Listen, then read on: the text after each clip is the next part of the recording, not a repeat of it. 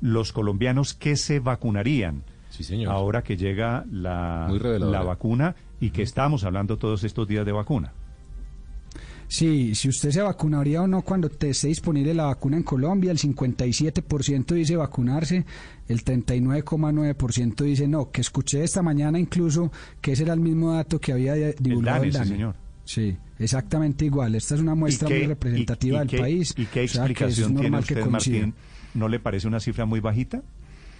Eh, sí, sí, y es más bajita porque digamos que a mayor edad más se vacunarían. Por ejemplo, los jóvenes hasta los 34 años se vacunaría solo el 50, entre los 35 y 44 años ya subía al 55, de, de 45 a 54 años el 60% y de 55 o más años se vacunarían el 67. Entonces tiene que ver mucho con el tema de la edad.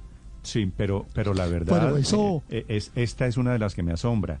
40, Claro. bueno, 39 para ser exacto, 39,9. 39% de los colombianos Eso contraría- no, no se vacunaría. Eso contraría un poco la tesis de la felicidad infinita de Héctor Riveros, ¿no?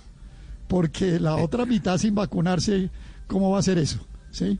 La, la- teoría de, la- de que, de que llegaremos a la nirvana el año entrante, Ya. en diciembre, mm, no sé, Bueno, con este usted- dato veremos, y otros más. usted pues, le busca, usted le busca explicación y martillo político, inclusive la vacuna, ¿no?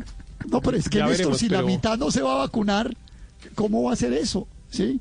Pues, Eh, o sea, pero, pero dentro es de un año no va a Pero haber, bueno, dentro de un que- año la pero- pandemia va a estar controlada, con vacuna o sin vacuna, Aurelio. Ahora, Eso lo dice cualquiera, cualquiera que Sí. mire las cifras, cualquiera que mire la dinámica. Nadie va a 40 por- esperar que en, que en noviembre vaya a haber una pandemia 40%, de la dimensión que tenemos ahora. 40% dice No le- que no tiene intención de vacunarse. Hoy, 40%. hoy, Claro, pero Espérese que llegue. que esté la campaña, que esté la campaña Pero- promoviendo, Eso incentivando a la pero es gente. que hacia aún- arriba, ¿no? pero es que seguramente aún más si no personas se va- van a vacunarse y van a decidir Pero, Néstor, qué cambian de opinión. Hay, hay un Pero es que aún si no se vacuna se rompe la dinámica del contagio, porque si el contagio llega a unos niveles muy menores, la, pues evidentemente el COVID va a seguir ahí y algunas personas pocas se contagiarán, etcétera, pero se va a romper la cadena del, del contagio. Eso dentro Bueno, de ocho meses no vamos a tener eso. Voy a preguntarle, Héctor, como hay un porcentaje Mm. tan alto, 40%, 4 de cada 10 personas dice que no quiere, que no tiene intención de vacunarse, voy a preguntarles como por curiosidad si aparecen, ¿por qué? O sea, me cuesta mucho trabajo entender a alguien cómo no se quiere vacunar. En La- han leído mucho a Miguel Bosé. Empezando ¿Por porque, qué? pero bueno, cuatro, porque cuatro de cada cinco son asintomáticos.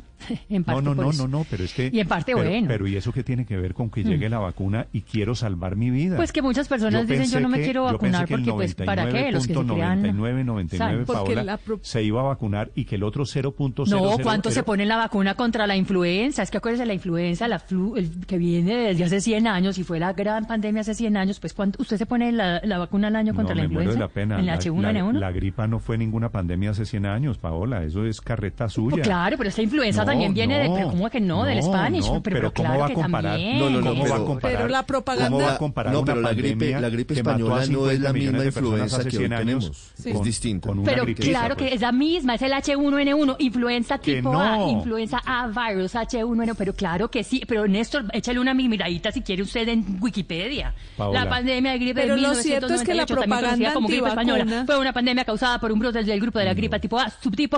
H1N1. Pero lo cierto es que la propaganda antivacuna ha pegado en ciertos sectores, por lo menos en un porcentaje de la población. Luz María, yo creo que tiene, no yo se creo que tiene ver con las fases experimentales en las que está la vacuna todavía. O sea, la gente no se quiere sentir conejillo de indias de alguna manera. Y como todavía esa, esa explicación hay como desconfianza todavía con respecto al, Es al que si personajes como Miguel Bosé dijeron lo que dijeron de las vacunas, imagínese usted una cantidad Ahora, de personas sometida a esa propaganda a- absurda. El coronavirus, Néstor, pasó a ser el último punto de preocupación de los colombianos. El último, Martín, dice que es el 7,3% de las preocupaciones o principales problemas que consideran tienen los colombianos el país. Eso quiere decir que hay una desconexión también Totalmente. muy, muy fuerte allí.